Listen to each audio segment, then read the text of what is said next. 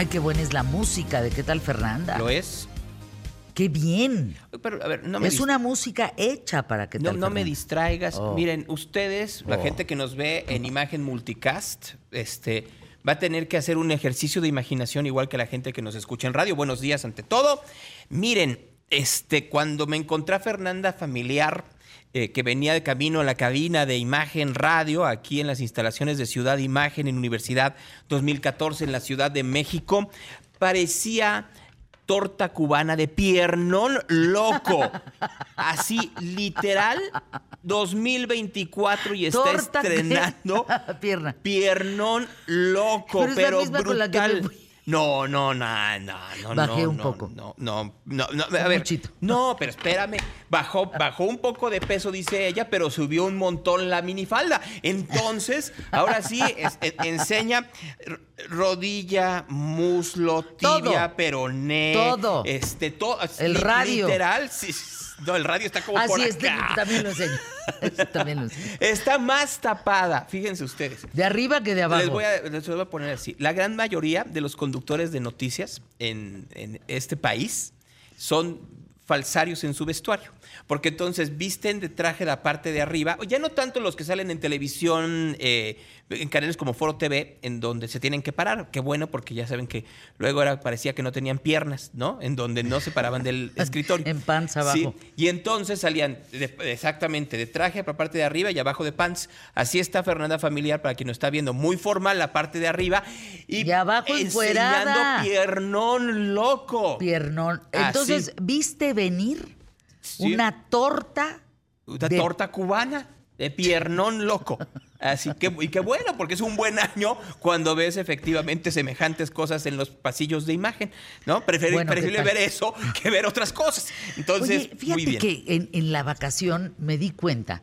A mí me gusta mucho el golf, Ajá. como el squash, como el dominó, como muchas cosas. Pero el golf no lo había jugado exactamente hace unos 3, 4 años. ajá.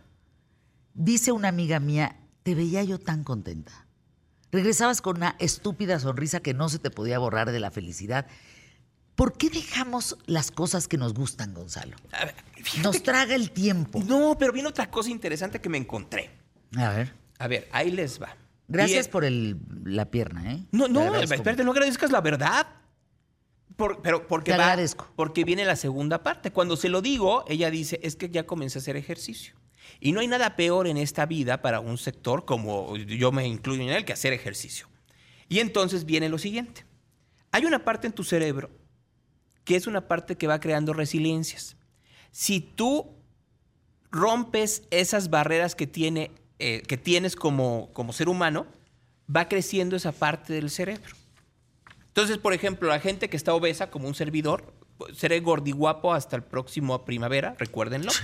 Este, eh, como apodo, no como descripción, que quede muy claro. Eso, la, la gente obesa la tiene muy pequeña.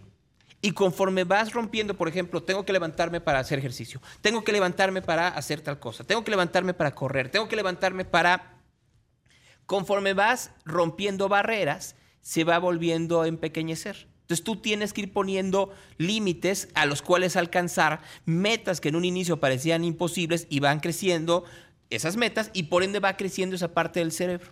Se ha comprobado que esa parte del cerebro está muy desarrollada en gente que vive mucho tiempo.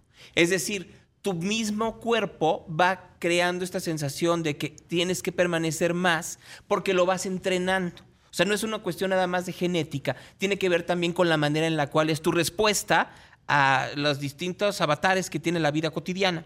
Y el problema es que nosotros vamos cayendo en zonas de confort, en donde creemos que tenemos un gran eh, gusto en lo que hacemos, cuando en realidad tendríamos que, que, eh, retarnos día con día. Y yo les propongo esto, y te lo propongo a ti en este espacio. Ver. Vamos retándonos.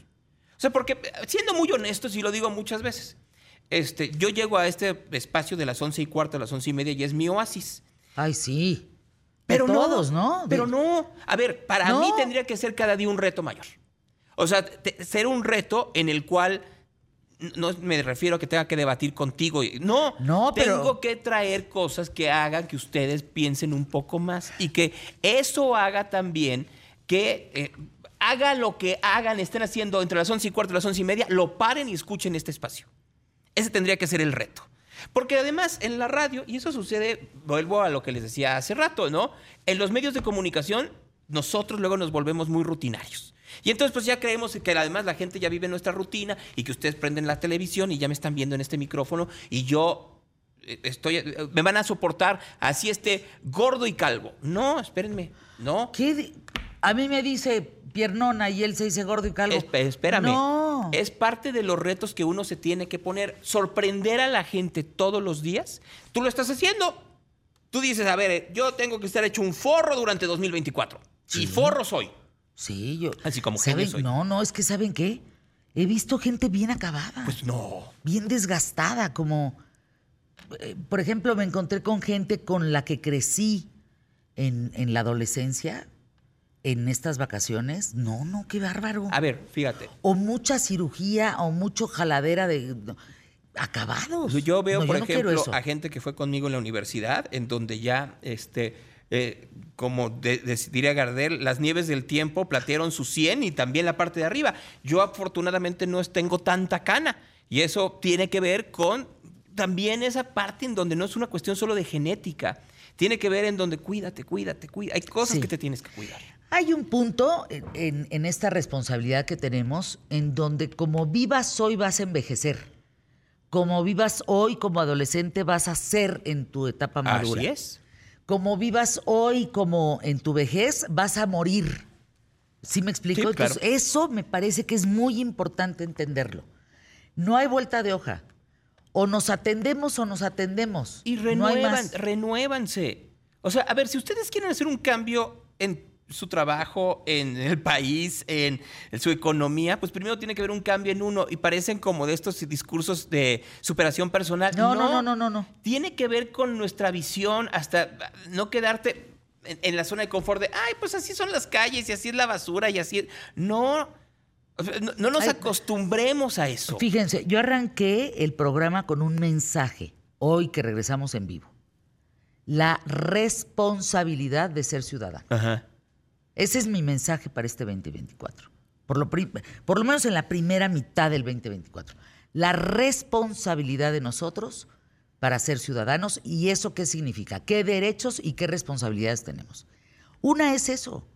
No, no te quedes con lo que hay a la redonda. Así es. Siembra el arbolito, muévete, bárrele para acá, ayuda, reporta, denuncia no, no, no podemos seguir en el mismo letargo pensando que esto va a cambiar solito. Y muy importante, miren, esto no es la solución, ¿eh? Esto que tengo aquí. El teléfono. En la red social no los va a sacar de nada, al contrario.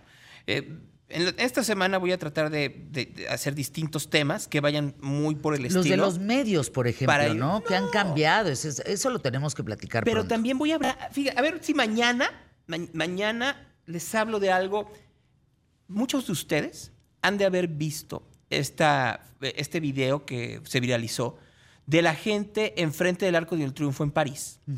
Todos tomando... Con teléfono. Y ¿Cómo es posible? Falta contexto. Porque el contexto es todo.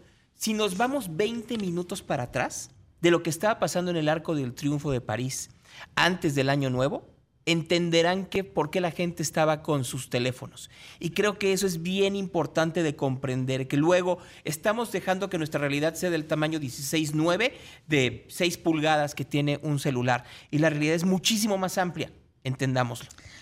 Les recomiendo el libro del año, ¿eh? Es un ya bestseller mundial. Se llama Conexiones Perdidas. Es de un hombre que se llama Johan Harry. Harry, perdón, Harry. Johan Hari. No Gonzalo. Mira, he leído pocas cosas como esta. ¿eh? Habla de las causas de la depresión y de la ansiedad. Él era un chavo adolescente que a los 19, 20 años empezó a consumir antidepresivos, empezó a hablar con investigadores y se dieron cuenta que los antidepresivos te regulan, alteran o no una sustancia química pero lo que tienes que ver es tu entorno, tu relación con el entorno, tus traumas, tus abandonos, y eso cuando lo atiendes, entonces ya no hay depresión. Y una cosa muy importante, lidiar con la naturaleza. Lidiar con la naturaleza, lo platicamos. Conexiones perdidas de Johan Hari. Gran libro. Si no les gusta, me hablan, me mientan la madre y yo les pago el dinero de su libro. Anuncios QTF.